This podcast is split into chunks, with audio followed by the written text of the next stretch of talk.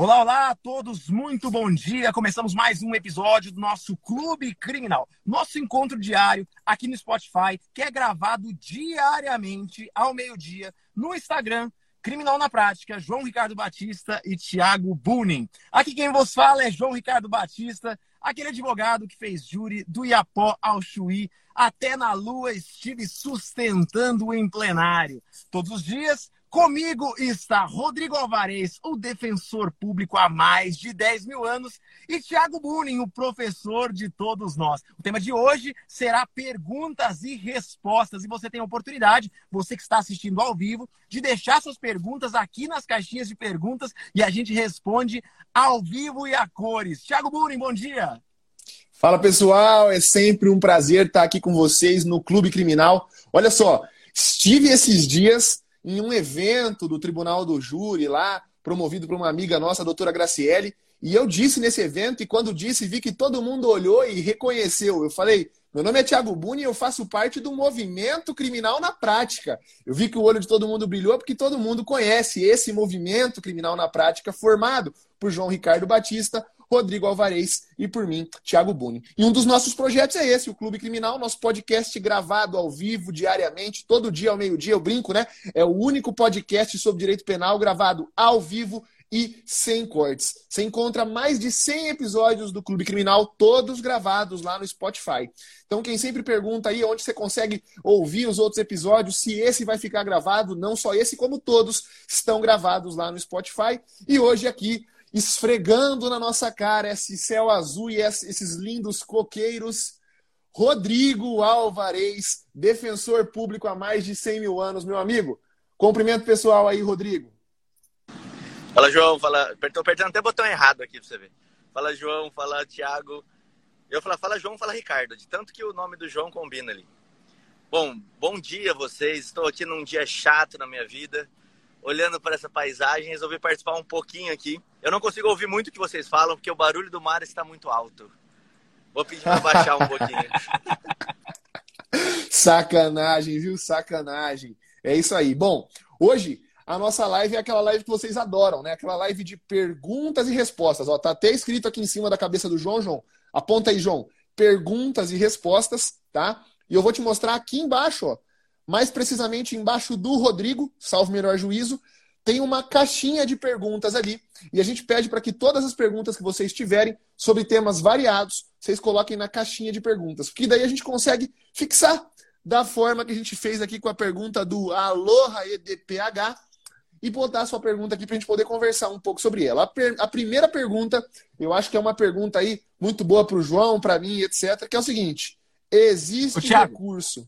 Fala, fala, João. Só fala, um minutinho, João. antes de você falar da pergunta, eu quero só avisar o pessoal que está aqui na, na live pelas primeiras vezes. Quem já está aqui vai ajudar a gente a responder as perguntas do pessoal que está chegando. Esse é o movimento criminal na prática. Rodrigo Alvarez, Thiago Bunin e eu, diariamente, vi, vi, a gente vem até as redes sociais para dar informação prática, profissional na advocacia criminal, gratuita para você. Isso aqui que você está vendo, perguntas e respostas, a gente discutir casos reais, é um gostinho, é uns 50 centavos, melzinho na boca do que é a sala secreta da comunidade criminal na prática. O que é comunidade? É um local onde a gente, toda terça-feira, Rodrigo Alvarez e eu, a gente dá aula gratuita para você que quer assistir a gravação ao vivo. Você vai lá no YouTube e bate Criminal na Prática e você vai poder ter acesso a essas aulas, a gravação dessas aulas, de todo o manancial de conhecimento que a gente deixa disponível para os nossos alunos. Se você quiser a não ser eh, para além da forma gratuita, ir para a comunidade, participar dos grupos de WhatsApp, participar da sala secreta, você acessa www.criminalnapratica.com.br. Para além disso, para além de todo o material gratuito que a gente disponibiliza para você, você pode adquirir também cursos, programas de treinamento, como Formando Criminalistas do Tiago, que de vez em quando abre-se turmas para que você for, se forme como um profissional, um profissional de sucesso, um profissional capacitado.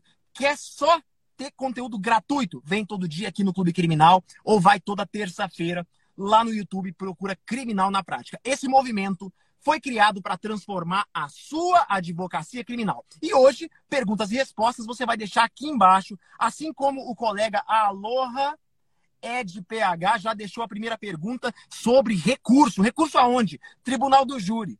Eu, particularmente, vivo, sustentando o internário do júri. E o Tiago é a maior referência que eu conheço em recursos. Então, escolhi essa pergunta para ser a primeira pergunta, para a gente já chegar com tudo. Manda ver, Tiago Buni. Bom, pergunta interessantíssima, João. Vou até passar número de julgados aqui, vou até passar uma jurisprudência bastante interessante sobre o caso, tá? Cabe sim, cabe sim recursos contra a decisão do Tribunal do Júri, fundamento está lá no artigo 593, inciso 3, tá? Só que tem muita discussão legal sobre esse tema, né? As discussões aí que estão no momento aí em debate, primeiro, é uma novidade do pacote anticrime, o artigo 492, inciso 1, letra E, que fala sobre a execução imediata nas condenações do tribunal do júri.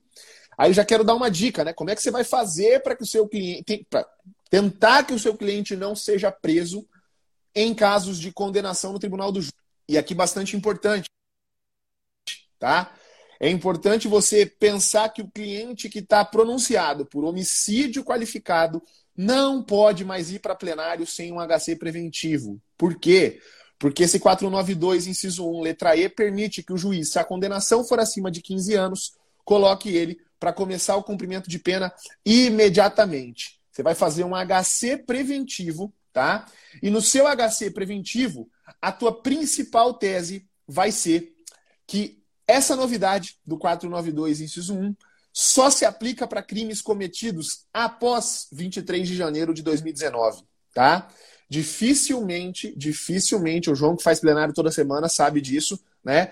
Dificilmente agora, em 2021, você vai estar fazendo o plenário de um caso que o homicídio aconteceu depois de 23 de janeiro de 2021. Beleza? Então, a primeira tese é de irretroatividade. O 492 não retroage. Então, antes até de falar do recurso, eu quero falar sobre esse cuidado que você tem que ter de não permitir que o teu cliente vá para o plenário sem um HC preventivo. Beleza? Professor Tiago, uma pergunta. Mas essa lei, essa normativa da Lei 3.964, não foi trazida pelo CPP? Norma processual se aplica de imediato, Tiago. E aí, Tiago? Mas ela é uma norma processual penal mista, né? Ou híbrida, né, João? O que é uma norma processual penais, penal né? mista ou híbrida, né? Aquela norma que está prevista no Código de Processo, mas ela é uma norma que tem conteúdo material. O próprio nome lá do 492 já fala, né? É, é, ele é uma execução provisória de pena. Então a prisão é prisão pena, beleza? A prisão é prisão pena. Outra coisa que é bastante interessante falar, trazer aqui a, a respeito é, desse tema, recursos no tribunal do júri. A gente tem uma discussão, João, sobre o cabimento ou não, tá? A gente tem uma discussão sobre o cabimento ou não de recurso contra decisão absolutória no júri. Então é discutível se cabe recurso da decisão absolutória no júri. Minha posição é a posição do professor Geraldo Prado, é a decisão do Lênin Streck. A minha posição é de que o 593, inciso 3, letra D, 593, inciso 3, letra D, que é aquele recurso contra a sentença do tribunal do júri, dizendo que a decisão dos jurados né, está contrária à prova dos autos, não foi recepcionado pela Constituição Federal de 1988 no que tange à decisão absolutória. Contra a decisão condenatória cabe recurso, contra a absolutória não. E por que não foi recepcionado da Constituição Federal de 1988? Tiago, me explica rapidamente. Porque na Constituição Federal de 88, o júri está previsto nas garantias fundamentais do indivíduo. Que indivíduo? Do réu. Do réu. Se o júri é garantia do réu, se a soberania dos vereditos é garantia do réu, o réu não pode sofrer recurso da decisão absolutória com fundamento no 593, inciso 3, letra D, na sentença absolutória. O MP pode tentar anular o júri. Anular o júri, sim. Mas submeter o sujeito a um novo julgamento alegando que a decisão é contrária à prova dos autos, não. Tá? E isso está sendo discutido, isso está sendo discutido no Supremo Tribunal Federal, no agravo em recurso extraordinário. Vou pedir para alguém colocar aqui nos comentários, alguém que está assistindo aí, no agravo no recurso extraordinário, ARRE, agravo no recurso extraordinário, 1 milhão 225, 1 milhão 225 185 de Minas Gerais. 1225 185 de Minas Gerais. E tem uma decisão nesse sentido já do Supremo, existe, tá? Precedente, é o RHC, RHC 117076. 117076. RHC 117076 do Paraná. Beleza? Acho que respondi sua pergunta aí, né? Aloha Thiago. EDPH. Fala, Oi, João. Como sempre. Diga. Deixa eu só complementar rapidinho aqui o negócio. Se não der para ouvir bem, você avisa aí que eu paro de falar. Tá dando é... para ouvir bem, o barulho do mar atrás está maravilhoso, Rodrigo. Continua. Então, ótimo. Olha, eu já tive caso, e a gente sempre tem que lembrar que a apelação aí do Tribunal do Júri, ela é sempre fundamentada. Que nem o Thiago falou, existem incisos para você fundamentar, e você sempre tem que apontar qual inciso você quer colocar no seu, no seu recurso. Então, você vai interpor o recurso, você tem que falar. Certa vez, eu estava no plenário do Tribunal do Júri, e o réu, eu quis apelar na hora, para mostrar para o juiz que ele estava muito errado, porque a pena foi muito alta.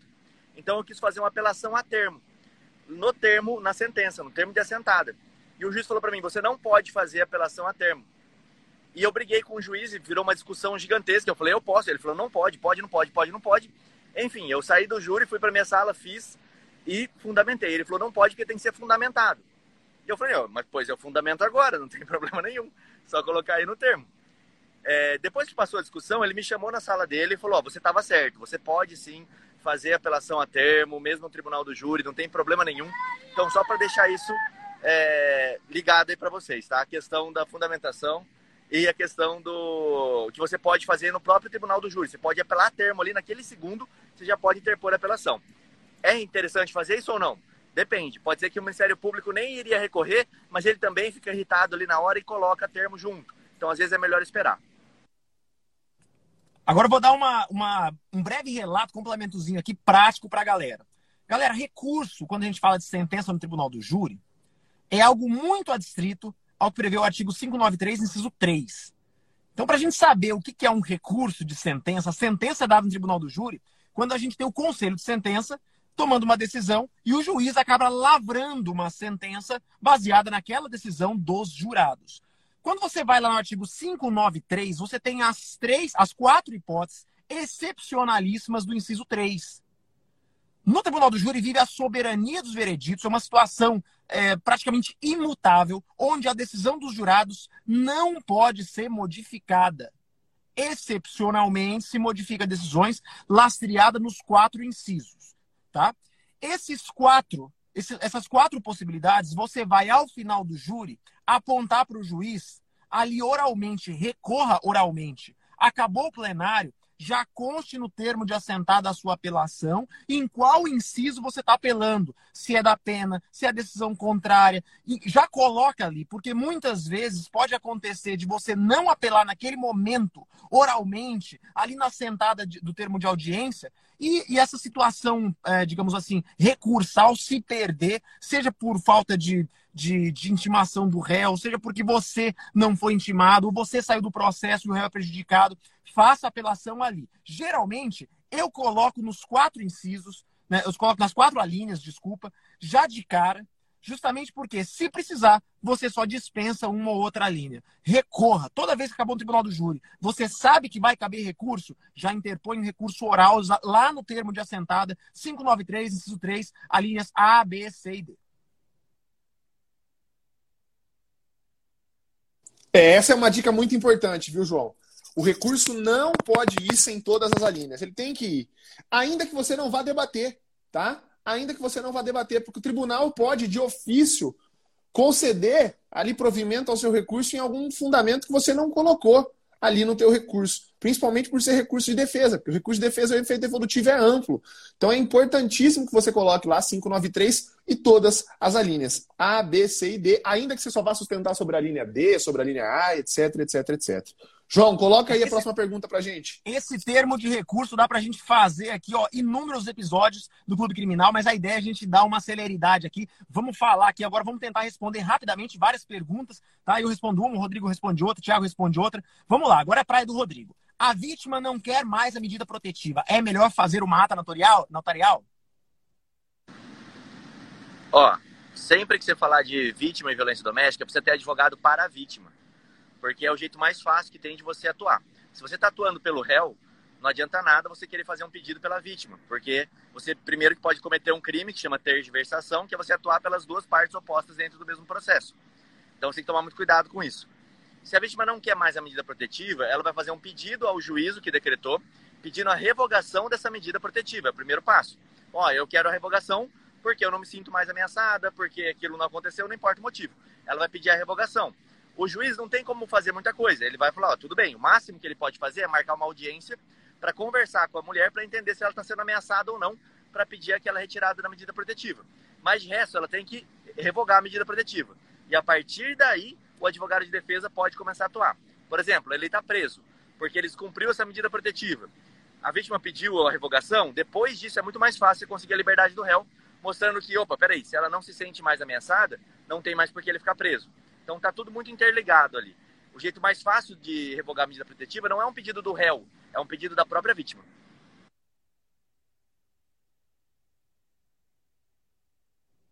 Perfeito, perfeito. Vamos para a próxima pergunta aqui. Galera, tem uma caixinha de perguntas aqui embaixo. Vocês vão deixando as perguntas aqui embaixo, tá ok? É, vamos lá, pergunta agora para o Thiago Bunin. Essa pergunta aqui é interessante. Qual recurso cabível contra acórdão, agravo em execução, que caça a progressão de regime e exige criminológico? E, e, e exame, exige exame criminológico, né? Onde está a pergunta, João? Quem que fez ela? Embaixo, Só para eu... Tá aparecendo o Vinícius AB91. Qual o recurso tá, Não tá fixado. Contra... Não tá fixada não, né? Tá aparecendo fixado aqui para mim, tá? Qual o recurso cabível contra acórdão de agravo de execução que caça a progressão de regime e ainda exige criminológico. Ele está perguntando qual o recurso para agravo em execução. É, não. Qual, qual, qual que é o recurso contra a denegação não provimento do agravo em execução?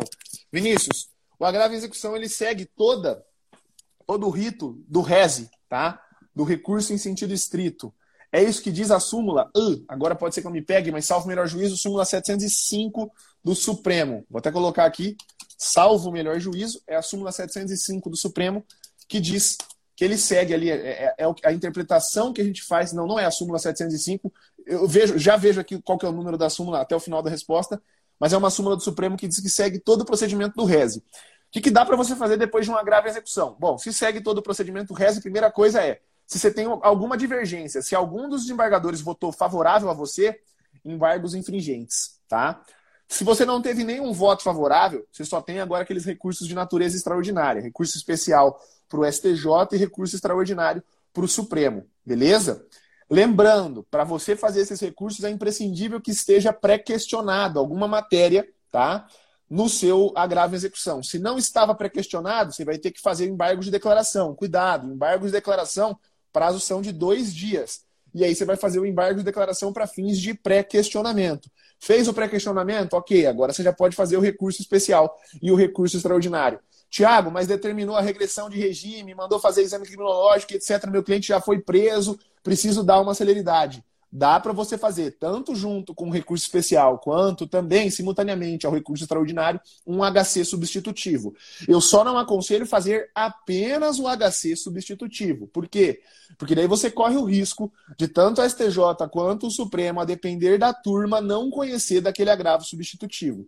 Então eu falo para você fazer ambos simultaneamente, porque o HC vai dar a celeridade que você precisa, sem correr o risco desse HC não ser conhecido. Porque se esse HC não for reconhecido, você tem o recurso especial e o recurso extraordinário que em algum momento vão chegar lá. Beleza? Então, esses são os recursos cabíveis neste caso. Perfeito, excelente. Como sempre, brilhante, Thiago Buni. Uma salva de palmas aqui nos comentários para Thiago Buni, o nosso professor em fase recursal. Nunca, nunca me decepcionou e não nos decepcionará. Vamos e lá. Só, rapidinho, João. Só a súmula. A súmula é a súmula 700 do Supremo, tá? Ela não fala exatamente o que eu disse, mas é a interpretação da súmula 700 do Supremo, junto lá com um artigo que fala sobre o agravo em execução na lei de execução penal, salvo melhor juízo, 192, 194, 195, algum desses dispositivos, tá? A interpretação desses dois é o que leva a gente a dizer que, olha, tudo que cabe para o RESE, recurso em sentido estrito, segue também para o agravo execução. O agravo execução bebe da água do procedimento do recurso extraordinário, beleza? Perfeito. Galera, é o seguinte, quem está ouvindo ao vivo aqui a gravação, essa, esses episódios do, do Clube Criminal ficam todos gravados no Spotify. Você pode ir lá no Spotify, procurar, procurar por Clube Criminal e acompanhar todos os episódios anteriores. Para você que está pegando o replay aqui no Spotify e quer participar da gravação ao vivo, todos os dias, segunda a sexta, Rodrigo Alvarez, Thiago Bullying e eu estamos aqui no Instagram gravando o nosso podcast ao vivo. Você pode participar da gravação ao vivo conosco, fazendo as suas perguntas. Vamos lá. Próxima pergunta é, veio da Cláudia, Claudi, Claudine Enxovais. Vamos lá. No caso de falso testemunho do réu, no caso, tribunal do júri. Vamos lá. Que no Brasil a gente não tem o crime de perjúrio. O réu pode, se ele bem entender, na sua autodefesa, distanciar-se da verdade. Você viu que bonito que eu falei? Não falei mentir, né? Falei distanciar-se da verdade. É, ele pode fazer isso, até porque na autodefesa é o momento onde ele dá a sua versão dos fatos frente ao que já foi produzido durante uh, o procedimento de instrução e até mesmo na, nos interrogatórios em plenário. Agora, eu particularmente oriento meu cliente sempre no sentido da verdade. No júri, a gente sabe que elementos extraprocessuais, eles acabam por influir muito nos jurados. E a mentira, ela é uma das piores hipóteses descredibilizantes do réu no plenário do júri. Às vezes o seu cliente, ele realmente não deve ser punido por crime doloso contra a vida. Às vezes deve ser desclassificado, uma lesão corporal, e aí pelo fato dele mentir, dele faltar com a verdade, dele buscar uma absolvição dessa, dessa, dessa lesão corporal, né, que ele realmente cometeu, ele mente, ele acaba sendo condenado por tentativa de homicídio. Então, no final das contas, eu digo, Conhecereis a verdade, a verdade vos libertará. Pessoal, orientem sempre o seu cliente a falar a verdade. Por quê? A mentira deslavada, ela acaba por descredibilizar muito o acusado. Está perguntando se seja multa. Não. Ele está no exercício, ele pode, na sua autodefesa, silenciar, ele pode falar, ele pode falar segundo a verdade, falar distorcido da verdade, ele pode mesclar. Na autodefesa, para além de uma defesa, ela é um meio de prova, mas o acusado ele não é ele não é punido criminalmente ou civilmente por exercer da maneira que ele bem entender essa autodefesa. Então aí a minha sugestão é sempre orientar o cliente a falar a verdade. Caso ele tenha dificuldades em falar a verdade, o silêncio pode ser uma ótima opção. Alguma complementação, Thiago? Não, é isso aí, João. Estou procurando aqui no, no nosso, nos comentários alguma pergunta. Vamos lá que eu vou para mais uma pergunta aqui, só um minutinho, pessoal.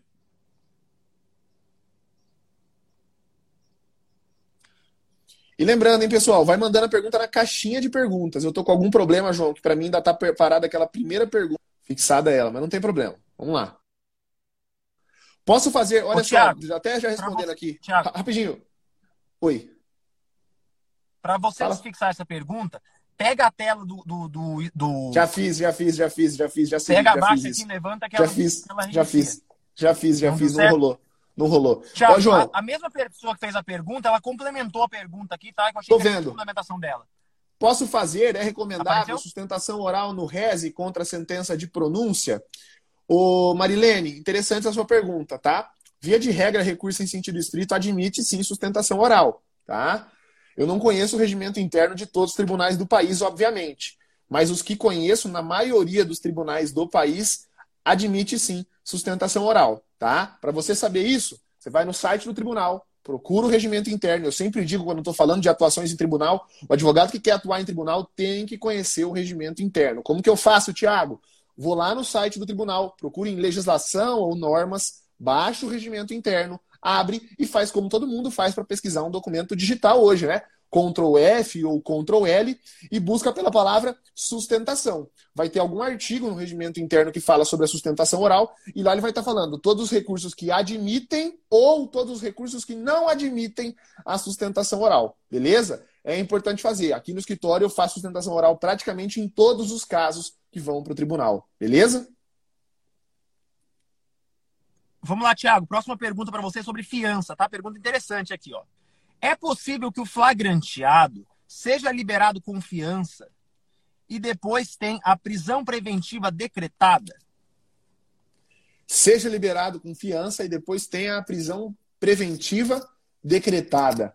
Gente, é, o artigo 282, parágrafo 5 do CPP, fala o seguinte: Ele diz basicamente que a medida cautelar ela pode ser decretada a qualquer momento, pode ser revogada, pode ser decretada, pode ser revogada. A gente chama, né, que na prisão a gente diz que nas medidas cautelares vige o princípio do estado das coisas. Aquela, aquele, aquele brocardo latim muito usado no direito civil, né? Rebus sic stantibus, né? Segundo o estado das coisas, se nesse momento tem necessidade de uma medida cautelar, eu decreto. Depois posso revogar? Posso. E posso decretar novamente? Posso. A medida cautelar, entre as medidas cautelares do 319, a gente esquece, mas entre as medidas cautelares do 319 está lá a fiança, salvo engano, inciso 4, 5, 6 ou 7, não me lembro, tá? Mas está lá em algum dos incisos do artigo 319 a fiança. A fiança é uma das medidas cautelares, tá? E a fiança impõe obrigações que são próprias dela. Então, lá no artigo 327, 328, lá estão as obrigações da fiança. Seu cliente, se ele descumprir uma das obrigações da fiança, por exemplo, sempre digo, é algo bastante interessante. O réu tem obrigação de comparecer à audiência? Não, não tem. Faz parte da autodefesa dele e ele pode querer estar presente na audiência, ele pode querer comparecer na audiência, mas ele não é obrigado, tá? Pelo direito à não autoincriminação. Só que tem uma exceção. O réu que está solto com fiança, uma das obrigações da fiança é comparecer a todos os atos processuais. Outra obrigação, manter o endereço atualizado. Então, se o teu cliente, né, que foi liberado com fiança, por exemplo, não é encontrado para ser intimado, por exemplo, falta audiência, ele quebrou a fiança. E uma das consequências da quebra da fiança não é obrigatória, não é obrigatória, o juiz pode entender necessário a decretação da prisão preventiva tá? E também pode surgir outros motivos para a prisão preventiva. Por exemplo, o sujeito foi solto na audiência de custódia com o pagamento de fiança, mas no decorrer do processo ameaçou uma testemunha. Pode ser que o juiz entenda que esteja presente o fundamento da conveniência da instrução criminal e, por isso, decrete a prisão preventiva do seu cliente. Agora, tese para você, qual que é a tese? Você tem que perceber, você tem que analisar se surgiu algum novo fundamento para prisão preventiva após o recolhimento da fiança. Senão você vai alegar: olha, magistrado, não mudou nada desde que meu cliente foi solto e recolheu a fiança. E, inclusive, foi feito o recolhimento da fiança, inclusive, ele pagou a fiança. Como não tem nenhum fundamento novo, por que está sendo decretada a prisão preventiva? Não tem perigo gerado pelo estado de liberdade. Novo fundamento imprescindível para qualquer prisão preventiva depois do pacote anticrime. Gente, Perguntas na caixinha de pergunta. Coloca lá na caixinha de pergunta, beleza? Na caixinha de pergunta. Então, se depois da fiança não teve nada de novo, não tem perigo gerado pelo estado de liberdade. Beleza? Vai lá, João. Perfeito, perfeito. Quero pedir o pessoal a fazer as perguntas aqui na caixinha de perguntas, porque são muitos comentários e a gente não consegue acompanhar todos os comentários. E aqui embaixo na caixinha, a gente consegue fixar a sua pergunta, seu nome. É sempre bem mais intuitivo. Obrigado, Luciano, pela presença. Luciano, nosso estagiário aqui do Criminal na Prática, é o responsável pelas jurisprudências na pesquisa, né? Ele, ele é o cara da jurisprudência. Obrigado pela presença. Vamos lá. Próxima Próxima pergunta. João, o que fazer quando o réu quer negativa de autoria no tribunal do júri e existem grandes chances de conseguir o privilegiado? Galera, primeira coisa que eu posso dizer para você. O júri acontece por causa do réu, é um direito do réu para o réu, tá? A gente ali no tribunal do júri discute um fato que o réu cometeu e a medida da sua culpabilidade. Então, importantíssimo você entender que você é tribuno, você é advogado, você é um servo da verdade do réu. Agora, quantas e quantas vezes o acusado, o seu cliente, ele está imaginando uma situação fática que não condiz com a situação processual. E processualmente é impossível aquele resultado imaginado pelo cliente. Quando você, advogado, ultrapassando as pretensões do cliente, você busca a sua satisfação da sua tese que você está apaixonado, pode acontecer duas coisas. Primeira coisa, você ter êxito e o seu cliente, a contragosto inicialmente, ficar muito satisfeito, ou o contrário. Você não ouviu o seu cliente, chega no final do tribunal do júri, a sua tese não é acolhida e você tem uma pessoa extremamente insatisfeita com o seu trabalho e bem como a sua você ter ouvidado as palavras do seu cliente. Como que eu faço na prática? Eu sempre o meu cliente falo assim: esses são os caminhos. Você me propõe o caminho da negativa de autoria. A negativa de autoria é muito mais arriscada, mas os, os benefícios são muito maiores. Agora a gente tem um outro caminho. Um caminho que está mais alinhado com o processo. Um caminho que diz que você atuou, praticou o crime, agiu, mas de uma maneira privilegiada. Explico as consequências do acolhimento do privilégio. Lembrando que privilégio, para mim, é a mesma coisa que absorção. Homicídio privilegiado, para mim, ele é quase uma absorção. Os resultados são fantásticos, afasta a hediondez, reduz a, a pena do indivíduo, de plano e ofício afasta-se as qualificadoras de ordem subjetiva, ou seja, depois você estuda um pouquinho mais sobre isso. Eu, particularmente, apresento para o cliente as duas, os dois caminhos, oriento ele, fala, minha opinião processual, jurídica, técnica, está aqui nesse caminho e você escolhe qual o seu destino. Seja senhor das suas escolhas. Seja responsável pelas decisões que você tomou. E aí o cliente ele sente o peso da responsabilidade de não querer jogar um peso de um fato que não foi você advogado que cometeu nas suas costas. E eu nunca tive um cliente satisfeito nessa situação quando ele escolhe a tese. Qual que é o seu papel advogado? Explica a ele, oriente o seu cliente. A partir do momento que ele está orientado, você abrir os olhos do seu cliente, quando eu digo abrir os olhos, os olhos processuais, tá? Abrir os olhos do seu cliente, eu acredito que o seu cliente vai tomar a opinião que você apresentou para ele. Até porque se ele te constituiu como advogado é porque ele confia tecnicamente em você. Agora, se ele bater na tecla e falar assim, eu quero a negativa de autoria, aí você tem duas escolhas.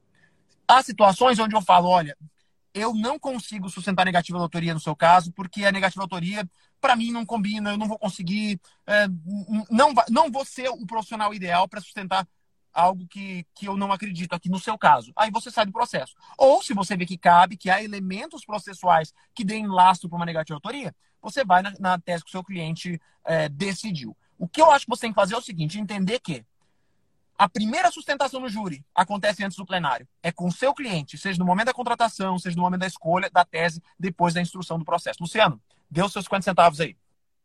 Não, meus 25 centavos aqui é rapidinho porque eu atuei justamente num caso parecido recentemente, sei que é um caso de defensoria pública, um pouco diferente da advocacia privada, mas o réu sustentava e afirmava assim com toda certeza que ele não participou, que ele não estava no local dos fatos.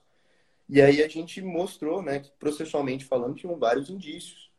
E aí a gente fez uma separação bem legal assim no, no, na, durante a sustentação, que foi o seguinte, ó, essa é a, a autodefesa. No interrogatório, ele negou a participação no crime. E ele falou assim: ó, o acusado ele tem direito à sua autodefesa, mas a defesa técnica acredita que é conveniente ir por, por outros caminhos, sabe? Então, meio que jogou um pouco dessa responsabilidade, dividiu com o conselho de sentença. É, é importante também sempre trazer a versão do acusado ali, eu acho, eu acho legal isso, dar voz para a pessoa que está sendo ali todo momento é, apanhando, né? Então, a gente seguiu por esse caminho.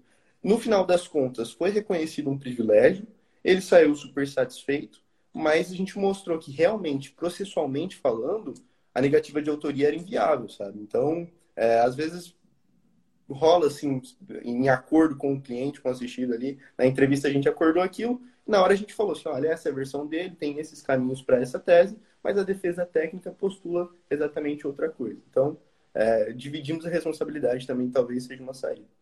Perfeito. O que o Luciano está falando é que não há obrigatoriedade de estarem alinhadas ou similares, andando no mesmo caminho, a tese do acusado e a defesa técnica, tá? A defesa técnica pode divergir do acusado, lembrando que sempre em defesa dele e não de uma maneira que o condene. Vamos para a próxima pergunta. Obrigado, Luciano, pela complementação. Vamos lá. Uriel Costa pergunta para o Thiago Buni. Cabe relaxamento da prisão em razão do excesso de prazo da denúncia quando o réu está foragido? Pergunta legal, hein? Cabe relaxamento da prisão em razão do excesso de prazo da denúncia quando o réu está foragido. Pelo que eu entendi, parece que o réu está foragido, a denúncia não chega nunca, nunca não tá lá tudo prontinho, já foi remetido ao Ministério Público e o Ministério Público não faz a denúncia, não oferece a denúncia. É isso que eu entendi. É exatamente isso. É, ô João, olha só, a gente estava com um caso muito parecido com esse aqui no escritório, tá? E aí a gente estava pesquisando jurisprudência sobre o tema, tá? E eu localizei uma das poucas jurisprudências, porque é semi-impossível revogar a prisão de réu foragido, tá? Não que nunca tenha acontecido, já, já aconteceu aqui no escritório, tá? E já vi, verifiquei precedentes nesse sentido, mas a gente está com um caso muito parecido com esse no escritório, etc. E a gente estava procurando jurisprudência nesse sentido, tá? E o, os casos que eu encontrei foram justamente por conta do excesso de prazo, tá? Tô até procurando uma aqui que era específica de prisão temporária. Tinha dado o excesso de prazo da prisão temporária, tinha passado o prazo da prisão temporária, o sujeito estava foragido e ainda assim conseguiu, tá? Vou ler só o cabeçalho da emenda, ó, habeas corpus, operação Nepsis, contrabando, organização criminosa, prisão temporária, revogação pelo encerramento do inquérito, ação penal instaurada, ordem concedida. E o sujeito estava foragido nesse caso aqui. Então é bastante importante esse precedente, porque o sujeito estava foragido. Vou até passar o número, tá? É, é o HC 5026, HC 5026 504, 5026 504, tracinho 35, tracinho 35, de 2020, tá? TRF da terceira região. Então, é bem interessante porque é bastante difícil a gente conseguir revogação da prisão do réu foragido. Dá para enxergar aí, João? Tá dando para enxergar um númerozinho? Tá dando? Tá dando? Não, Se não, fizer tá dando, bastante. Não. mas já, já falei o número, o número é esse aqui. Vou aumentar ele aí pra caramba, vamos lá. Para ajudar o colega aí. O pessoal está nos Porque comentários aqui embaixo. Enquanto isso, o Luciano vai, vai pesquisando jurisprudência dessa pergunta aqui embaixo, tá? É, é 50, 26, não, 50, 26, 504, traço 35, 50, 26, 504, traço 35. Ah, já colocaram lá, ó, de 2020, né? De 2020. É um caso do TRF3 da terceira região, relatoria do desembargador Marcos, José Marcos Lunardelli, tá? Beleza? Então acho que uma das hipóteses possíveis de revogar a prisão do réu que está foragido é justamente essa: o excesso de prazo para o oferecimento da denúncia, ou né, o excesso de prazo na prisão temporária, ou ainda ausência de contemporaneidade. Só isso, tá? Porque você alegar ausência de periculosidade, falta de garantia da ordem pública, qualquer outro argumento que você for debater, principalmente que não está presente aquele fundamento de assegurar a aplicação da lei penal, que é justamente evitar a fuga, é muito difícil né? Porque como você argumenta que não está presente o fundamento de evitar a fuga se o teu cliente está foragido? Bastante complicado. Exatamente. Vamos lá, próxima pergunta interessante. No caso de ANPP, cabe devolução da fiança recolhida na prisão em flagrante? Pergunta muito, muito, muito interessante. Isso aqui é um calcanhar de Aquiles, tá? Vamos tentar debater um pouquinho sobre isso. Thiago Boni. Tá. Bom, vamos lá. Cabe devolução do valor pago na fiança quando eu estou fazendo a ANPP? não, não tem nada no ANPP que fala que feito a ANPP você perde a fiança. Mas o que está acontecendo? A maioria dos promotores, assim como já fazia com a suspensão condicional do processo, quando o seu cliente tinha recolhido fiança, né? Eles utilizavam do valor da fiança como reparação do dano na suspensão condicional do processo. E isso vem sendo utilizado também no ANPP, tá? No ANPP eles estão colocando lá como uma das condições no acordo de não execução penal reparar o dano, indenizar a vítima. E aí se utiliza do valor da fiança para a reparação do dano. Agora, uma dica prática que eu quero te dar. Tá lá na audiência com o promotor tratando sobre as condições do acordo de não persecução penal. O promotor não falou nada da fiança. Fica quieto. Ah, se o promotor não falou nada da fiança, fica quieto. Não vai levantar a mão e falar: promotor e a fiança do meu cliente, devolve? Porque daí você acendeu a luz na cabeça dele que ele vai falar: não, não, não devolve não vai usar da fiança para reparar o dano. Fica quieto, tá? Deixa o promotor passar as condições, deixa o magistrado homologar. Depois que o magistrado homologou e teu cliente cumpriu com a extinção da punibilidade, vai ter a devolução da fiança. E isso foi até uma pergunta que eu respondi no meu Instagram esses tempos, e foi até é, uma, uma, uma pergunta que o João, o João, um dia a gente estava discutindo sobre isso, né, João? Um dia a gente estava discutindo sobre isso, e foi algo que o João também falou ali, Tiago, e aí no caso do acordo de não persecução penal, tem previsão legal para isso? Tem. É um dos casos da devolução da fiança, é justamente a hipótese de extinção da punibilidade. Só vou localizar aqui o dispositivo legal para vocês, mas eu fiz até um vídeo no meu Instagram sobre isso, tá? Fiz até um vídeo no meu Instagram sobre essa matéria. Estou procurando aqui, não sei se o João vai lembrar. João, fala alguma coisa aí só para eu achar isso, esse dispositivo legal. Vai, pergunta, vai procurando uma outra Enquanto, vai procurando enquanto o Thiago outra, vai, pergu- vai procurando uma outra eu pergunta aí que eu próxima acho pergunta, isso. ok? Pergunta interessante aqui da, da doutora Isia Lima. Isia Lima, eu acho que é Isia Lima. Ok, vamos lá. Rapidão, João. Parando aqui. Artigo 337, tá? Então, se o promotor não fala nada da fiança no acordo de não execução penal, fica quieto, deixa o juiz homologar, deixa seu cliente cumprir. Depois que seu cliente cumpriu a NPP, o juiz declarou a extinção da punibilidade. Quando o juiz declara a extinção da punibilidade, você vai fazer uma petição. Olha, o artigo 317 prevê, está lá escrito, 337, artigo 337. Se a fiança for declarada sem efeito ou passar em julgado a sentença que houver absolvido o acusado ou declarada extinta a ação penal, o valor a que constituir atualizado será restituído sem desconto, sem desconto. Beleza? Ok? Então o artigo é o 337. Sempre que o seu cliente for absolvido ou extinta a punibilidade, devolve a fiança. Rapidinho, rapidinho. Dica sobre honorários relacionados à fiança. Na maioria dos processos do escritório, que eu fecho o contrato de honorários quando já teve fiança ou até quando não teve, tá? Eu coloco a devolução da fiança ou na absolvição ou na extinção da punibilidade como um êxito para mim, tá? Óbvio que você tem que concordar isso com o cliente. Cuidado, já vi advogado sofrer processo ético na OAB, tá? Sou presidente da Comissão dos Advogados Criminalistas aqui, já vi advogado responder processo ético na OAB, porque pegou lá a fiança do cliente sem estar constando isso no contrato, tá? Você pode colocar a fiança como uma cláusula de êxito, mas isso precisa estar no seu contrato e óbvio, né? Joga limpo, mostra isso para o cliente, tá bom? Pessoal, só uma pausa aqui. Você está gostando desse episódio de hoje? Perguntas e respostas?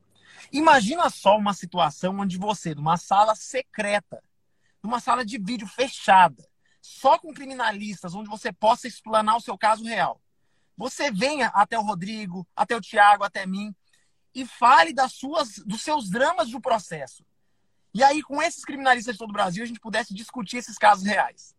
Por mais utópico que pareça, isso existe, chama Sala Secreta, é um dos momentos mais especiais da comunidade criminal na prática. Então, se você está gostando disso, isso aqui é só, só um gostinho do que é uma sala secreta na comunidade criminal na prática. Vai lá e acessa www criminalnaprática.com.br e você vai poder participar por um valor módico, simbólico, tá?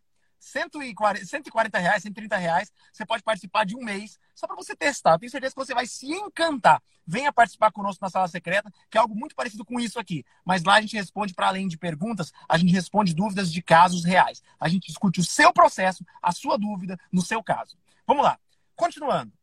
Se o MP não juntou o exame de corpo de delito na denúncia, pode fazer juntada posterior? Vamos lá. Essa pergunta aqui eu quero até que depois o, o Tiago complementa. Sem saber o seguinte: a produção da prova acontece durante o processo.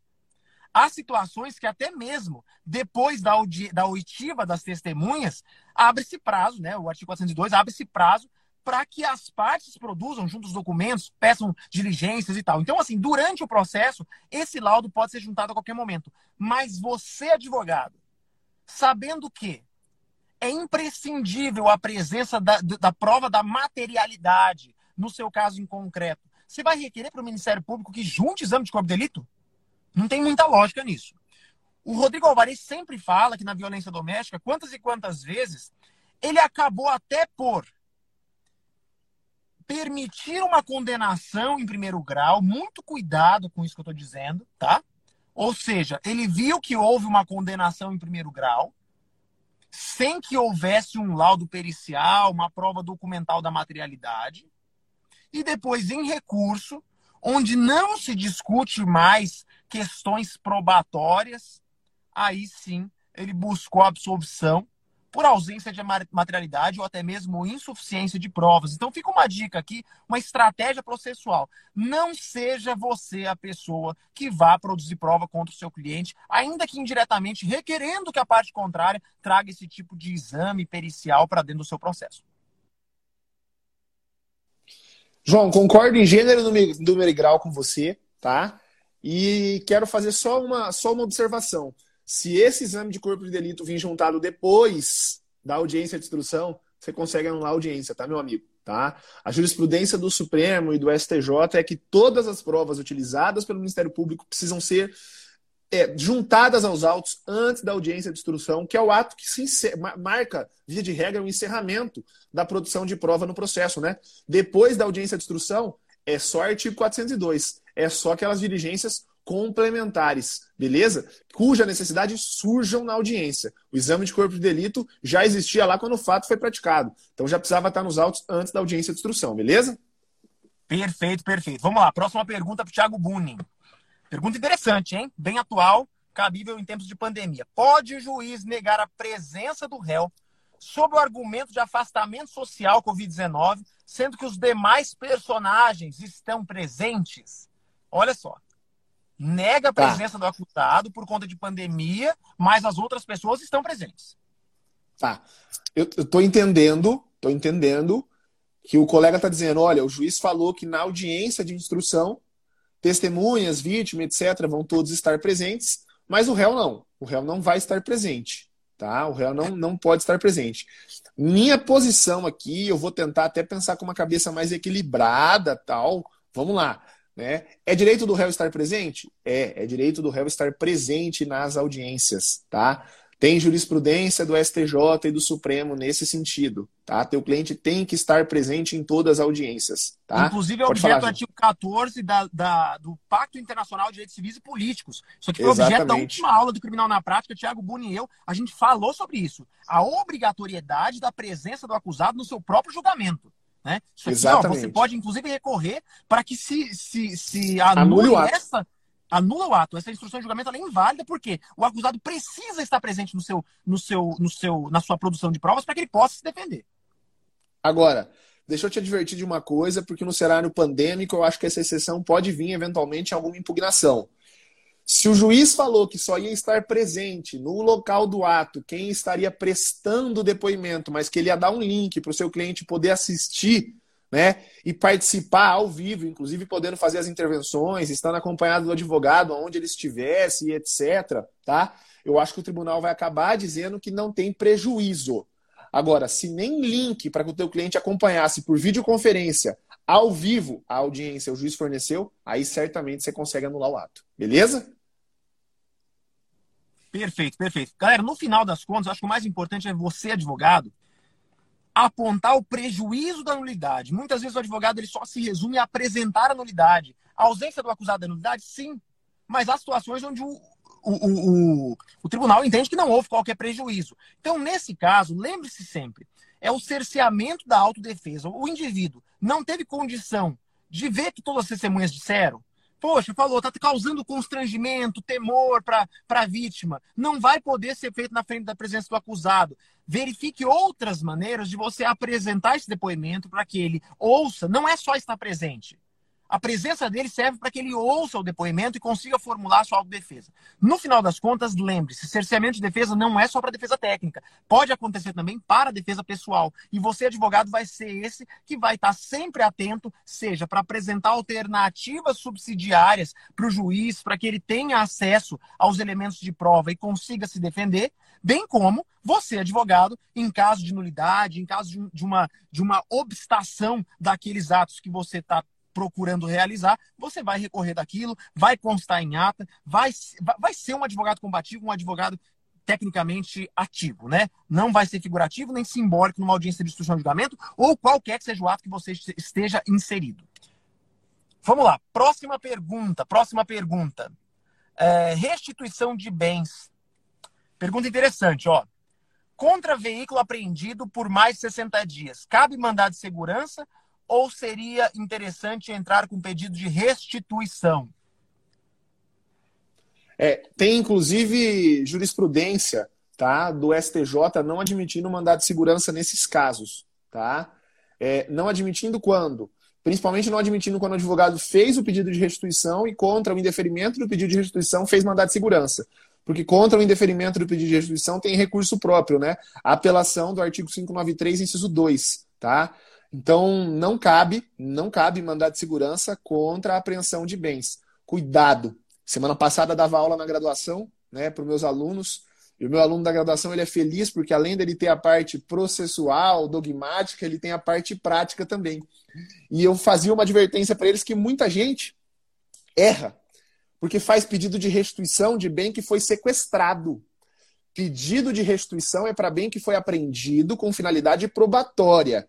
É o bem que foi apreendido em busca e apreensão, ou em alguma abordagem ou em que houve busca pessoal. Tá? restituição é para bem apreendido. Você vai fundamentar lá no artigo 117, 118, 119, 120 do CPP, dizendo que aquele bem não importa mais ao processo a prova que ele precisava ser produzida ali já foi colhida, etc. É para essa finalidade o pedido de restituição. Agora, se foi objeto de sequestro, muito comum, né, em crimes de tráfico de droga, contrabando e descaminho, crimes de colarinho branco, lavagem de dinheiro e crimes contra a administração pública, cuidado, porque aí inclusive tem prazo, tá? Você vai entrar com embargos contra esse sequestro no juiz de primeira instância, pode ser embargos de terceiro ou embargos do próprio proprietário do bem, tá? E aí, a partir da decisão do magistrado, aí você vai subir com recurso para o tribunal, ok? Perfeito. João, perfeito. falta dois Lembrando, minutinhos, pessoal, hein? Dois minutinhos. Lembrando, pessoal, que tem uma situação ainda excepcional para restituição de bens, que é quando o bem ele é de propriedade de terceiro de boa-fé.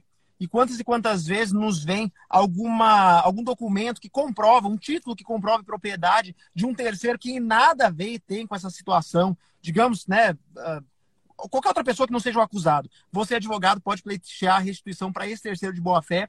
Aí a gente verifica exatamente se a titularidade do pedido realmente é, compensa ser sua, tá? Se realmente você tem que ser a pessoa a pedir essa restituição de terceiro, e aí a advocacia colaborativa fala mais que qualquer coisa, tá ok? Vamos lá. Próxima pergunta. João, vítima de tentativa de homicídio se retrata de ter apontado o meu cliente como autor. Isso acontece, acontece muito, tá? Você está em plenário, a vítima que lá na delegacia, em sede policial, ou até mesmo na instrução, indicou o seu cliente como autor dos fatos, vem em juízo ou de alguma maneira retrata daquele inicial apontamento do seu cliente. Quando isso acontece, o que eu te indico é não ficar batendo só nessa mudança de paradigma, só nessa mudança de entendimento ou de manifestação da vítima. Tente mostrar os motivos pelos quais ela mudou. Quantas e quantas vezes a gente tem pessoas ameaçadas em sede policial, seja por quem for, tá?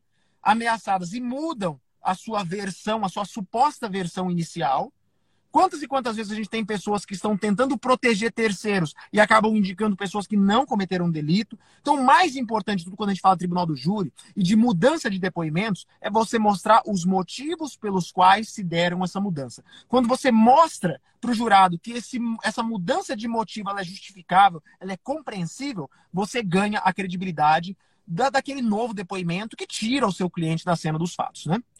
Alguma pontuação aí nos últimos minutos, Tiago? João, eu só quero dizer pro pessoal que sempre, sempre, sempre essas nossas lives do Clube Criminal de perguntas e respostas são as melhores. A gente adora. É muito satisfatório receber nossos convidados especiais, mas é muito bom aqui prestar esse auxílio a vocês, colegas, nossos advogados, e discutir com vocês temas que sejam caros, que sejam importantes, podendo auxiliar, podendo debater sobre eventuais dúvidas. Né? Eu vou até falar com o Rodrigo Alvarez e com o João para ver se a gente deixa fixo um dia da semana, pelo menos, para perguntas e respostas, para que vocês possam vir aqui debater com a gente. Quero agradecer você que ficou aqui durante toda essa uma hora com a gente, tá? Dizer que é sempre especial e que esse episódio, como todos os demais, estão salvos lá no Spotify. E assim eu já me despeço. Valeu, João. Passo a palavra para você aí. Um grande abraço, pessoal. Galera, muito obrigado pela presença. Vocês sabem que quem manda aqui são vocês. E eu quero ver nos comentários aqui a galera que concorda com essa ideia do Thiago, para a gente colocar um dia da semana fixo para perguntas e respostas, para você mandar a batata quente na nossa mão aqui, a gente tentar desembolar esse problema seu, tá ok?